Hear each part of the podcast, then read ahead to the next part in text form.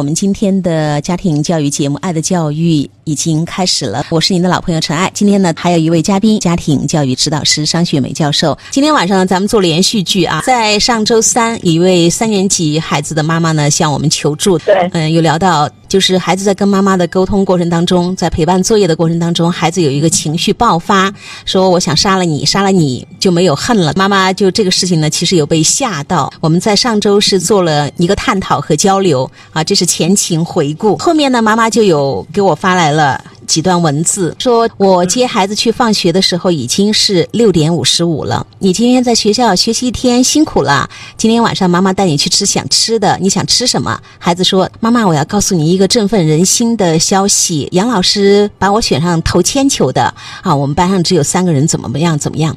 孩子讲了一大段话，妈妈说：“你很棒啊，恭喜你选中了。”然后我们就到了吃饭的地方，孩子在吃饭的途中不停地看其他桌子的人，有那么一刻我心里不高兴，但是想一想他其实本来就是这个样子，我也就没有说，也没有催。好，在第一小节，呃，商老师有感受到妈妈的一些变化，或者是妈妈还有一些问题。我们能够感受到妈妈内心有一份对自我的觉察，因为以往的话，他会觉得孩子不应该东张西望啊，孩子吃饭就应该安安静静的专注吃饭啊，东张西望。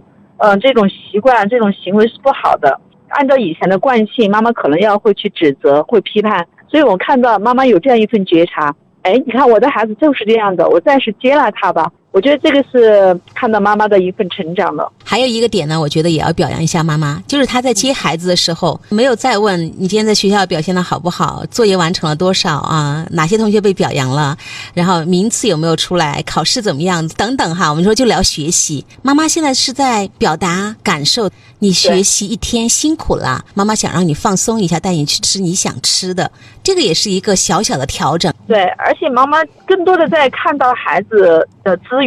你看，孩子一天在学校，不管他考多少分，做多少作业，其实孩子一天还是蛮辛苦的。是他能够去表达对孩子的那份理解，同时在吃什么东西这个问题上，你看妈妈给到的选择，这个选择其实就是对孩子的一份理解和尊重。妈妈的进步啊，那些点点滴滴，他在做调整了，他开始行动了，这个是最好，就是从知道到做到。那不好的呢？其实孩子在路上就是很惊喜的去跟妈妈聊天儿，妈妈，我要告诉你啊，我被选中了，怎么怎么样。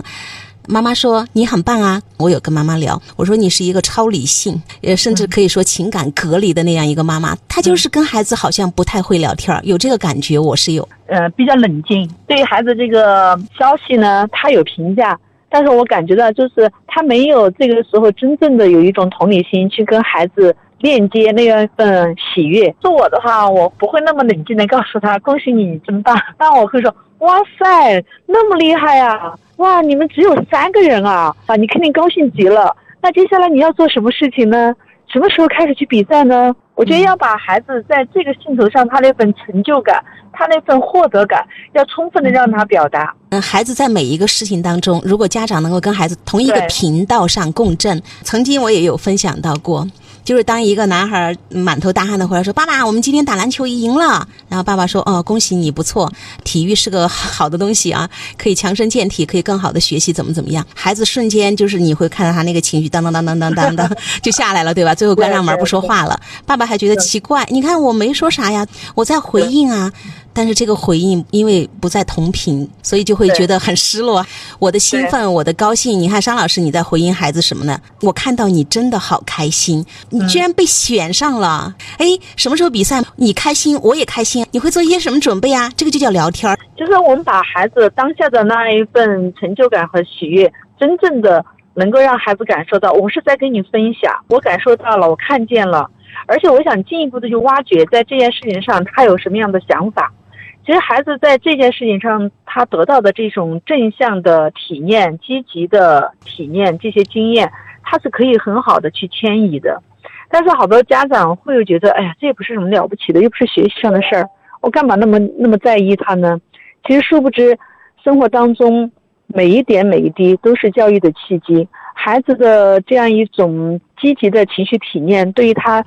所有的成长都是非常有益的。说到迁移这两个字呢，我觉得太重要了。好多家长会只谈学习，除了学习之外，我就不感兴趣了。所以我们会冷漠的回应、敷衍的回应，就是我没办法感受到你的开心。可能我更多的焦虑还是在学习上，所以我们要去觉察我们这个态度。那为什么我说迁移两个字？刚才商老师讲到一个核心点，孩子的成就感、价值感、归属感。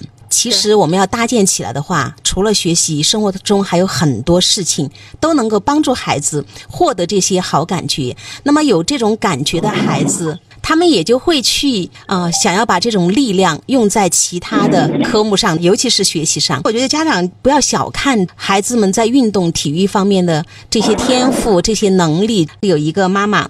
他也在分享他的孩子呢，呃，老师说什么注意力不集中啊，学习习惯也不太好啊。好，妈妈就很痛苦，去求助。嗯，朋友就就说你详细描述一下你最多的那个痛苦。妈妈就写了一千多字发给他的朋友。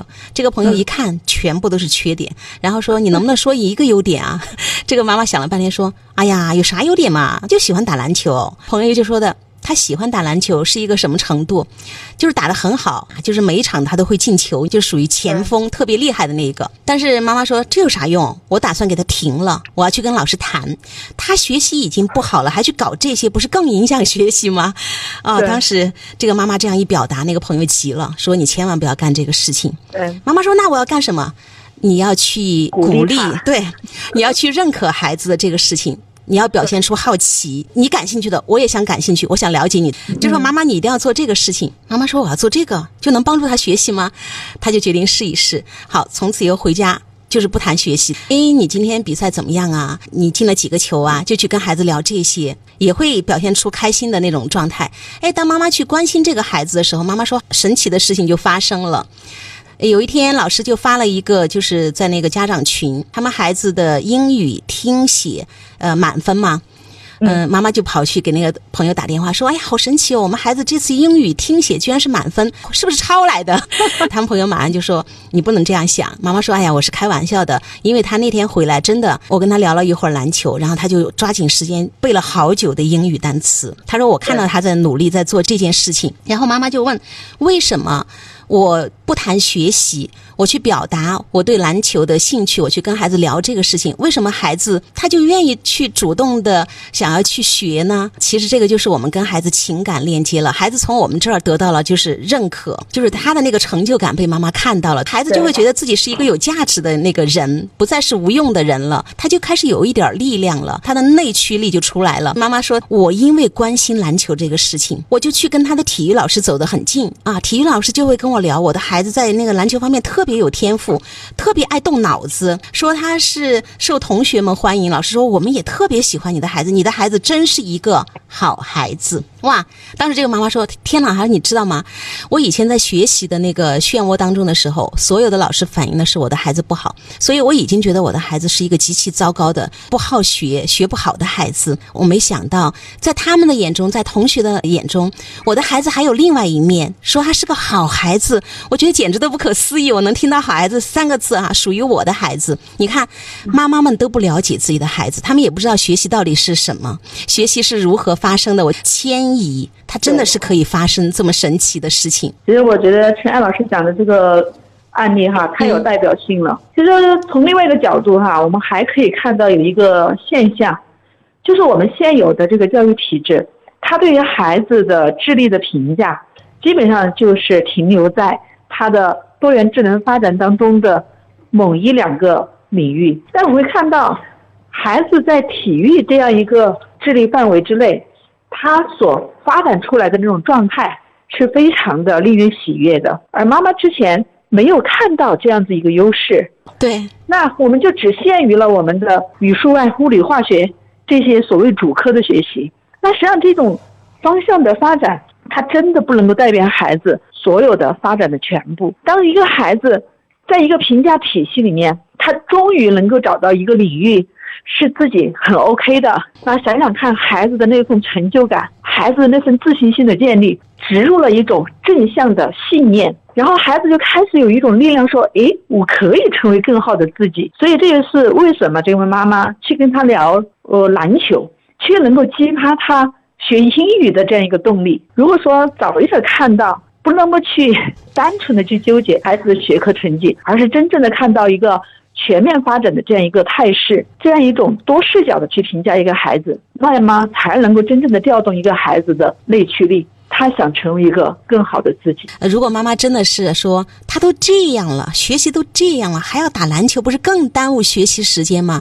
他真的去把它停掉了，这个孩子一定会成为一个，非常遗憾了。他会觉得我啥都不行了，我唯一的爱好兴趣也没了，可能他就会开始手机啊、游戏啊就上瘾了。对他要在其他方面去找成就感跟价值感，原因就是好多孩子都是走上这一步的。我再补充一点，从打篮球这件事情来讲，哈，它本身就是一个很好的体育运动。运动本身可以激发孩子的多巴胺，可以让他产生愉悦的感觉。同时，他在打篮球的过程当中，还有和团队的人的这种协作，也能够很好的建立起孩子与人链接的这样一种能力。所以，这些对于孩子的整个的人格发展、身心的发展都是非常有益的。就是那个情商很高啊，大家都喜欢他，可以打成一片，团队合作，未来的社会就是要合作啊！靠一个人单打独斗，你觉得行吗？团队合作有这样的能力，特别特别的棒。运动会让人愉悦，愉悦了，我们学什么我们都会开心。